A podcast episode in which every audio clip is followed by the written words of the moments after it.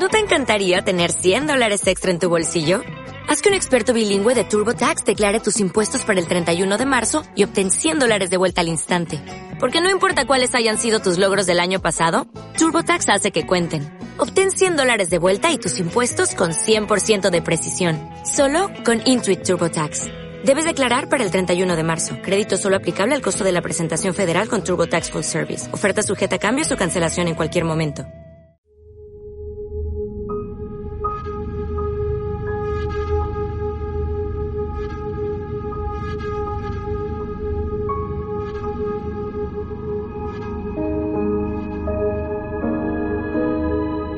El coronavirus ha cambiado nuestras vidas de forma radical y de la noche a la mañana. Un agente infeccioso con un libro de instrucciones de tan solo 30.000 letras, invisible al ojo humano, ha impactado en la vida de miles de millones de personas. Mi madre vive en Navarra, yo vivo aquí y hablo con ella todos los días. Yo le decía, bueno mamá, para la vacuna hay que esperar, pero mientras tanto podemos intentar recuperar cierta normalidad con pues con todas estas medidas que sabemos que, tienen un efecto de contención, las distancias, las mascarillas, la higiene, eso nos puede permitir recuperar una cierta normalidad.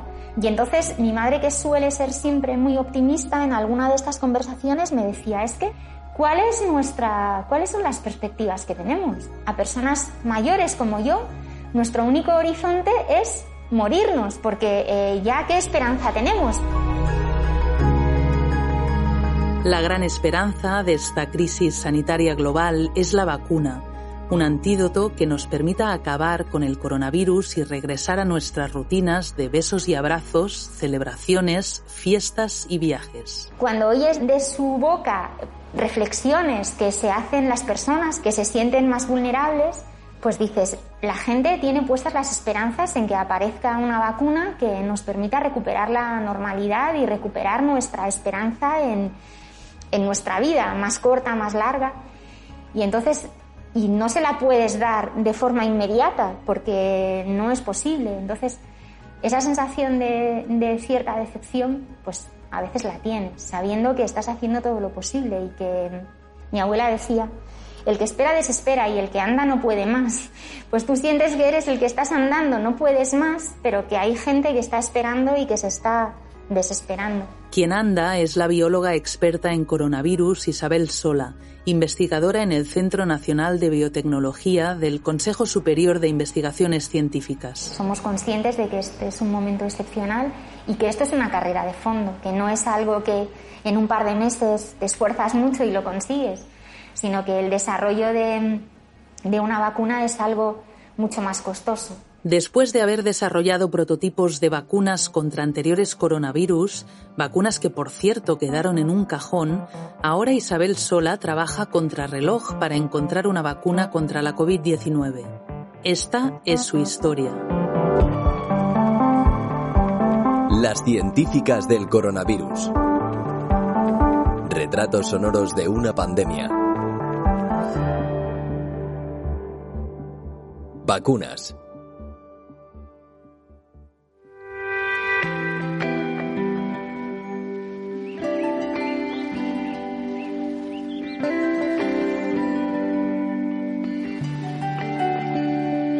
Siempre me he preguntado por qué, cómo funcionaban las cosas, siempre he tenido curiosidad por ver desde por qué crece a partir de una semilla un árbol hasta por qué las enfermedades suceden como suceden.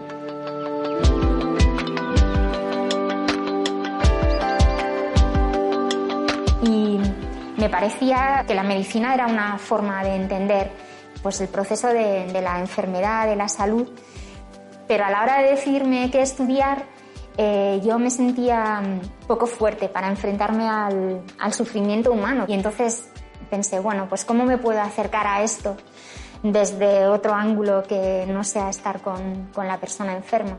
Y bueno, pues pensé que la biología era, podía responder a esas preguntas. Cuando Isabel terminó la carrera de biología, enseguida se metió en el mundo de la investigación. Y es cierto que aquí sí que hubo una cierta casualidad. Y uno de mis profesores en la Universidad de Navarra me dijo que le había llamado Luis Juanes, buscaba predoctorales para hacer una tesis en coronavirus. Me dijo, ¿a ti te gustaría?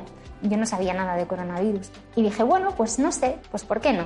Y la verdad es que descubrí un, mundo completamente desconocido para mí, el de, el de los virus, el de la investigación.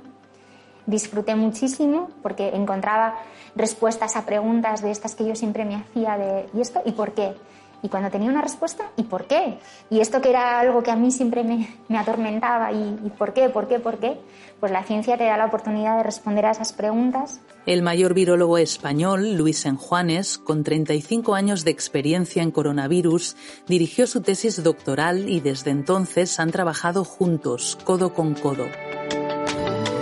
Antes de que el nuevo coronavirus apareciese, en Juanes estaba planificando su jubilación y le propuso codirigir el laboratorio. Creo que en, la vida es muy importante para cualquier persona el tener un, mentor que te apoya, que te, que te, enseña, que te transmite conocimiento y que también te transmite confianza en ti mismo para poder crecer y para poder volar.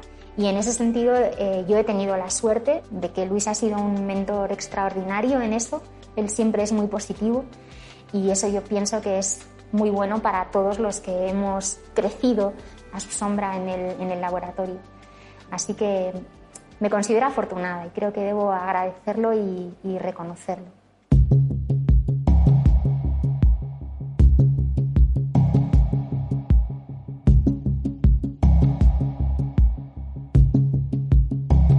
Los coronavirus son una familia de virus que infectan aves y mamíferos, también a los humanos. Provocan enfermedades respiratorias y digestivas de distinta gravedad y reciben este nombre por la corona de proteínas que lo recubren, una corona que puede verse a través de un microscopio electrónico. Cuando Isabel empezó su carrera como investigadora, los coronavirus pasaban bastante desapercibidos. En aquel momento no eran una gran preocupación. Hasta hace relativamente poco tiempo, hasta el siglo XXI, la mayor parte de los coronavirus que tenían un impacto sanitario y económico importante eran los que infectaban a animales, animales domésticos, cerdos, eh, vacas, animales de compañía como los gatos o animales de experimentación como los ratones. Y por tanto han sido objeto de estudio dentro de los coronavirus como un modelo de estudio, más que por la preocupación sanitaria que hubiera hacia ellos. Por aquel entonces solo se conocían cuatro coronavirus que afectasen a la salud humana. Lo único que causaban eran resfriados comunes, los típicos resfriados de cada invierno. Sin embargo, en el año 2002 la historia cambió.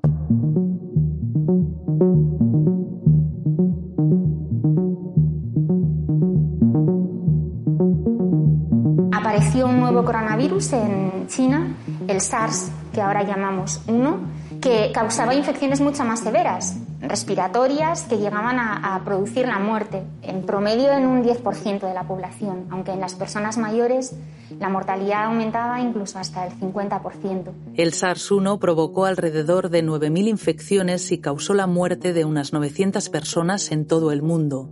Meses después de su aparición, en el año 2003, el virus ya se había expandido a decenas de países hasta que la epidemia se pudo controlar. Y esto cambió la percepción de los coronavirus humanos.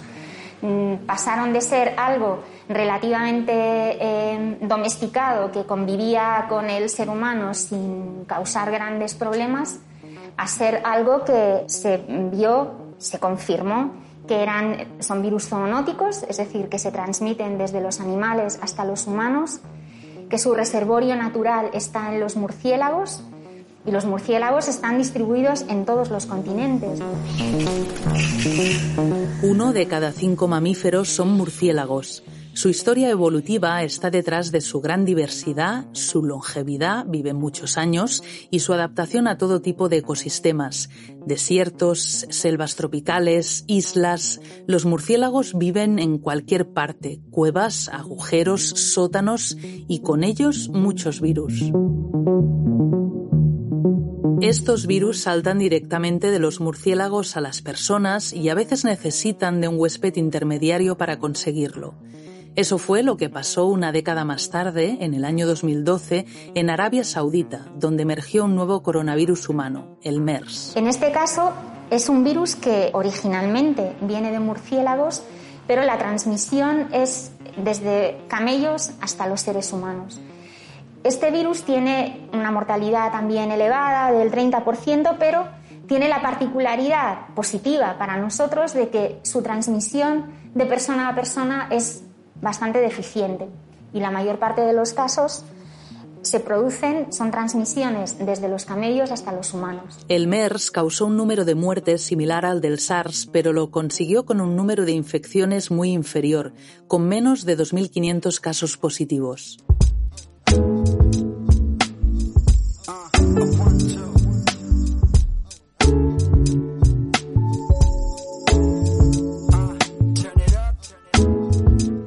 Así que de los coronavirus que causaban el resfriado común, la aparición del SARS en 2002 y la del MERS en 2012 pusieron al mundo en estado de alarma. Hubo miedo y hubo mucha financiación y muchos grupos que se unieron a la, investigación para diseñar vacunas, para buscar antivirales y hubo mucho trabajo, muy buen trabajo. Luego desapareció el virus, eh, desapareció el peligro inminente y entonces también desapareció con todo eso la financiación, el interés de cualquier compañía farmacéutica para desarrollar una vacuna. Pero ahora, otra década más tarde, todos sabemos que la historia se repitió. En lo que llevamos de siglo, cada 10 años se emerge un nuevo coronavirus en el mundo. En 2002 lo hizo el SARS, en 2012 el MERS y en 2019 el SARS-CoV-2.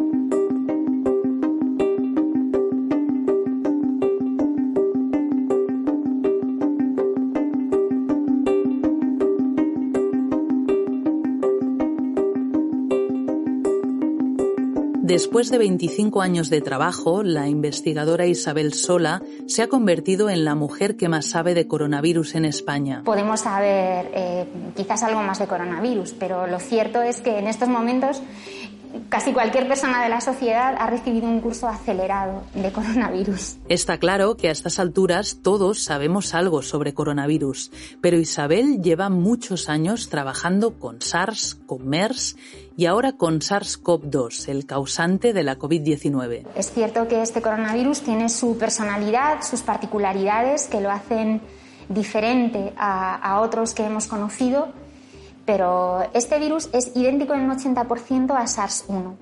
Pero hay un 20% de su secuencia que lo hace diferente y que lo hace singular. Y estas diferencias que estamos viendo pues, se atribuyen a esa parte diferencial que tienen en, en su genoma. A partir de ahora, ahora estamos observando, describiendo los hechos tal y como están sucediendo y reaccionando para buscar estrategias para contenerlo. El total son 85.195 casos positivos notificados al Centro de Coordinación de Alertas. Esta es la cifra acumulada desde el inicio de la epidemia y el número de, de acumulado de personas que han necesitado UCIs es de 5.231 con 7.340 fallecidos. A diferencia de, de los otros coronavirus, tienen un espectro muy amplio de severidad y hay casos que son muy poco sintomáticos, muy leves y otros que son muy severos y que llevan a la muerte. El principal problema de este virus es la transmisibilidad tan extraordinaria que tiene, incluso desde individuos que todavía no han mostrado síntomas, por lo que es un enemigo silencioso, invisible, y eso es lo que lo ha convertido, ha hecho que el problema tuviera una dimensión que no han tenido otros coronavirus humanos, y es eh, que se ha convertido en una pandemia. And we're deeply concerned both by the alarming levels of spread and severity and by the alarming levels of inaction. We have therefore made the assessment that COVID 19 can be characterized as a pandemic.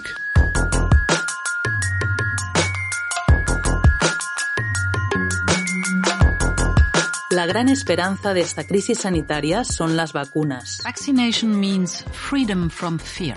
The coronavirus has reminded us of this old truth, so that vaccines could become a universal right for all humankind. Las vacunas son la mejor estrategia para contener cualquier enfermedad infecciosa e impedir los contagios. la esencia de un virus es multiplicarse y con eso se perpetúa. Es decir, cuando una molécula de, de un virus, una partícula viral, entra en una célula, su genoma, su libro de instrucciones, es una única molécula, que lo que hace es multiplicarse miles y miles de veces para perpetuarse, para dar una descendencia múltiple. Es el concepto de viralidad, digamos, de una multiplicación a grandes dimensiones. El grupo de Isabel es uno de los tres equipos del Consejo Superior de Investigaciones Científicas que están desarrollando vacunas contra la COVID-19. Su grupo cuenta con la experiencia de haber desarrollado vacunas contra el SARS y contra el MERS, dos prototipos que han demostrado que funcionan en ratones. Y hemos visto que el 100% de los animales se protegen. Y es una inmunidad que llamamos inmunidad esterilizante, porque vemos que no hay virus. Es decir, que eh, la respuesta inmune que ha inducido la vacuna ha sido suficientemente potente como para eh, impedir que el virus con el que tú has desafiado al ratón se replique y se amplifique, aunque sea mínimamente. Desafortunadamente, aquellos experimentos se pararon en animales y las vacunas nunca llegaron a probarse en humanos. No hizo falta porque la epidemia del SARS y el brote de MERS se controlaron. Y no somos conscientes que los coronavirus son virus emergentes con potencial pandémico y tienen la capacidad de volver a emerger, no el mismo necesariamente, sino otro con otras propiedades particulares pero que va a compartir muchas cosas, precisamente por pertenecer a esa familia, va a compartir muchas propiedades con los coronavirus que ya conocemos. Entonces, completar el desarrollo de, una vacuna hasta donde se pueda supone una ventaja a la hora de que aparezca un nuevo coronavirus y no tener que empezar desde el principio. Eso lo que indica es que tenemos una visión con una perspectiva relativamente corta. Y entonces, en el momento en el que desaparece este peligro inminente, pues eh, decimos adiós, mm, nunca más.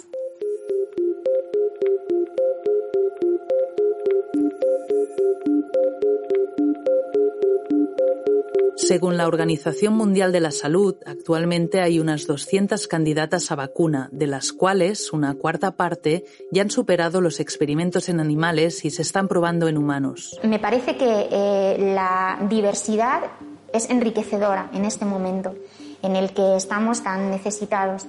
Es verdad que también hay que diversificar con cierto sentido común. Entonces, yo pienso que es necesario apoyar varios proyectos que funcionen de forma diferente, pero potenciarlos lo suficiente como para que puedan llegar a término, es decir, como para que alcancen esta masa crítica suficiente como para que se pueda completar el desarrollo de la vacuna. Si lo visualizamos como eh, un ataque frente a un enemigo, nos permite atacarlo desde distintos flancos y nos permite saber que eh, algunos de ellos quizás no sean eficaces, otros sí lo serán o incluso dentro de los que sean eficaces y sean seguros, cada uno puede serlo para un determinado grupo de población. De entre las decenas y decenas de candidatos a vacuna, hay cuatro grandes maneras de conseguirlas.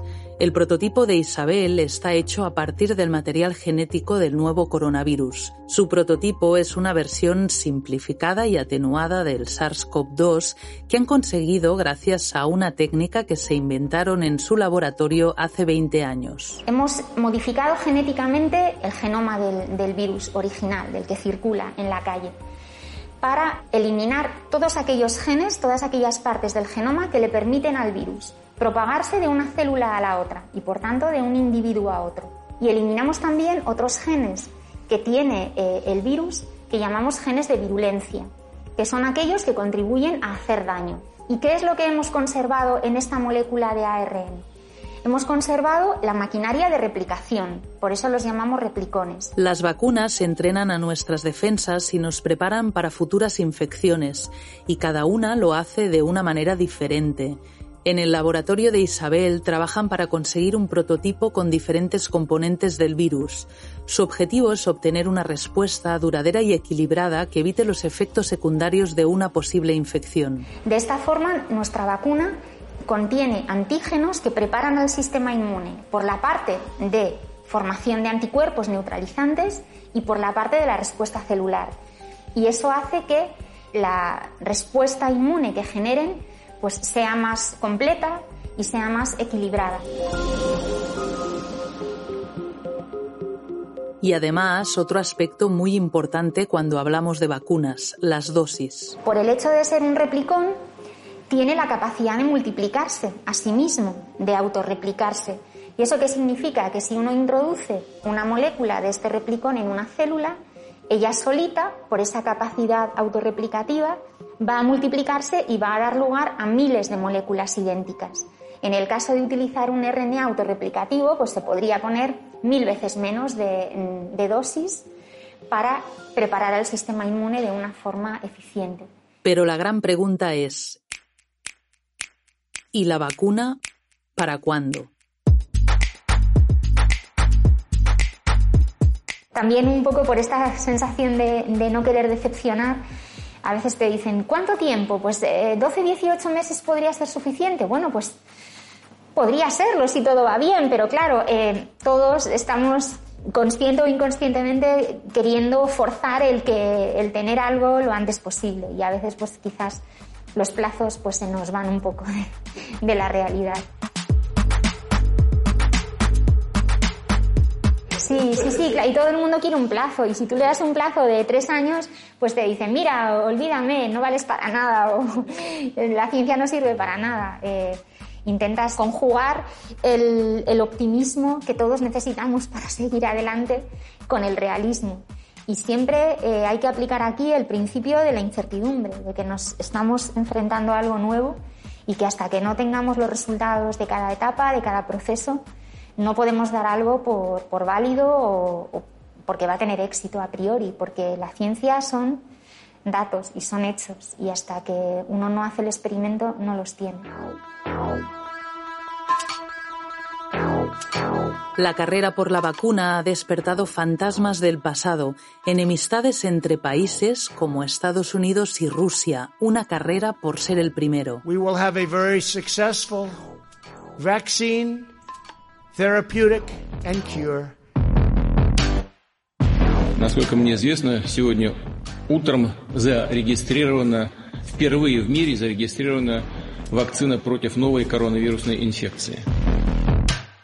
As soon as a vaccine is approved, the administration will deliver it to the American people immediately. We'll have manufactured at least 100 million vaccine doses before the end of the year, and likely much more than that. Hundreds of millions of doses will be available every month, and we expect to have enough vaccines for every American by April.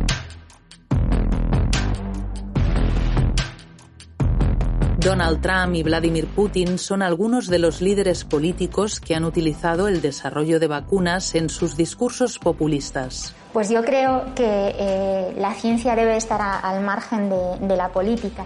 O sea, la ciencia se rige por los resultados experimentales y por los hechos. Creo que el terminar con, con esto hay que mirarlo con, con la mente abierta y con un horizonte propio de una pandemia. El patriotismo escaló hasta tal punto que la Organización Mundial de la Salud lanzó una voz de alerta ante el auge del nacionalismo por la vacuna. We need to prevent vaccine nationalism. And for this reason, WHO is working with governments and the private sector to ensure that new innovations are available to everyone, everywhere, starting with those at highest risk.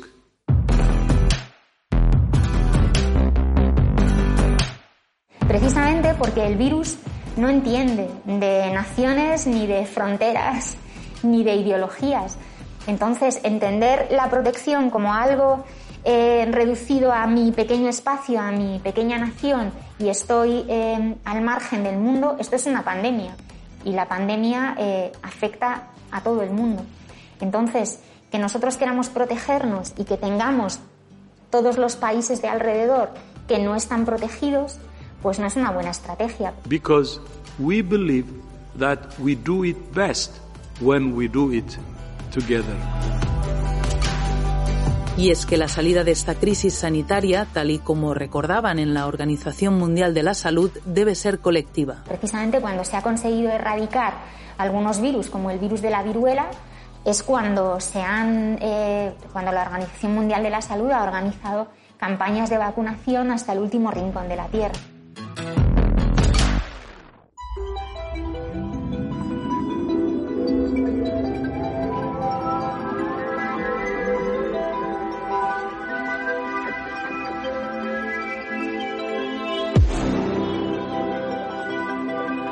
La carrera por la vacuna ha acelerado las fases de la investigación. De media, una vacuna tarda unos 15 años en llegar al mercado. La del ébola fue la que se consiguió más rápido, en tan solo un lustro, mientras que la del VIH todavía no se ha conseguido. Ahora se quiere lograr un remedio contra la COVID en cuestión de meses. Estas prisas alimentan las reticencias de mucha gente a las vacunas, incluso de personajes conocidos como la artista británica Mia, el tenista Novak Djokovic y el cantante Miguel Bosé. Es verdad que las vacunas que recibíamos entonces, la polio, la difteria, etcétera, etcétera, etcétera, ah, no tenían nada que ver con las vacunas que em, se usan hoy o se fabrican hoy tienen otros elementos con los que yo no estoy de acuerdo. El secretismo en el desarrollo de algunas vacunas ha desatado numerosas teorías de la conspiración alimentadas por otras historias como que el virus fue creado en un laboratorio, los riesgos para la salud del 5G o que Bill Gates quiere controlar a toda la población. Yo entiendo que alguien tenga miedo a una vacuna que que se, alguien dice, yo he creado la vacuna, es muy eficaz, es muy segura, no te muestra los resultados y te dice, ahora póntela. Yo misma no me la pondría si alguien no me ha enseñado cómo funciona. Pero cuando una vacuna ha pasado correctamente todas estas fases y se han hecho, insisto, de forma rigurosa y de forma transparente, ya es algo, es un producto en el que podemos confiar.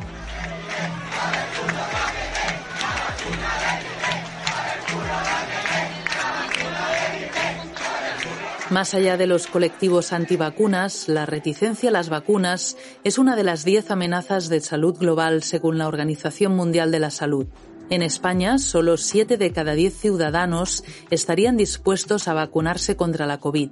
Esto es un problema porque si no hay suficiente gente vacunada, la inmunidad de grupo de toda la población está en peligro. Si no confiamos en una vacuna, ¿cuál es la alternativa? A no vacunarnos, la alternativa cuál sería? ¿Continuar viviendo como lo estamos haciendo ahora? La vacuna es la gran esperanza para Isabel, para su madre, que le llamaba preocupada, para todos. Y es que todos queremos volver a la vida tal y como la habíamos entendido hasta ahora y dejar de sufrir por un virus que nos ha trastornado a todos en casa mis, mis hijos y mis hijas me dicen, no, tú tienes que tener cuidado, tú tienes factores de riesgo porque tengo bronquiectasias en el pulmón, yo tengo una vida completamente normal, pero bueno, pues eso está ahí y en una situación ante una infección respiratoria, pues, pues eso podría ser un factor de, de riesgo. Entonces, eres consciente de que te tienes que cuidar. Uno no, no suele pensar en su enfermedad por sí mismo o en el miedo a que esa enfermedad sea severa, lo piensas sobre todo por los que tienes alrededor. Y a mí, pues, mi hija mayor tiene 18 años, o sea, mis hijos todavía no son, no han volado, no tienen autonomía y ves que todavía eres quizás necesario para ellos. Isabel Sola tiene el gran reto científico de conseguir un prototipo de vacuna contra la COVID-19, pero el desafío no acaba aquí. Luego continúa para otros, porque más allá de desarrollar una vacuna, que ya es mucho, hay que demostrar que funciona en humanos, que se puede producir y que no hay problema a la hora de distribuirla por el mundo. Digamos que estamos dentro de esta carrera por el coronavirus y que cuando esperemos que se consiga la vacuna, nosotros seguiremos en ese camino, que es el camino del estudio de los coronavirus humanos, y este por supuesto. Y esa es la mentalidad que quizás que debería haber en, ciencia en relación con todos estos virus que son emergentes, son familias que sabemos que nos lo han demostrado ya varias veces, que, tienen la capacidad de emerger y de, y de hacer cosas como las que está haciendo este virus. Las científicas del coronavirus. Retratos sonoros de una pandemia. Una audioserie original de Nuria Har para Agencia SIG. Financiada con fondos de emergencia para periodistas de la National Geographic Society.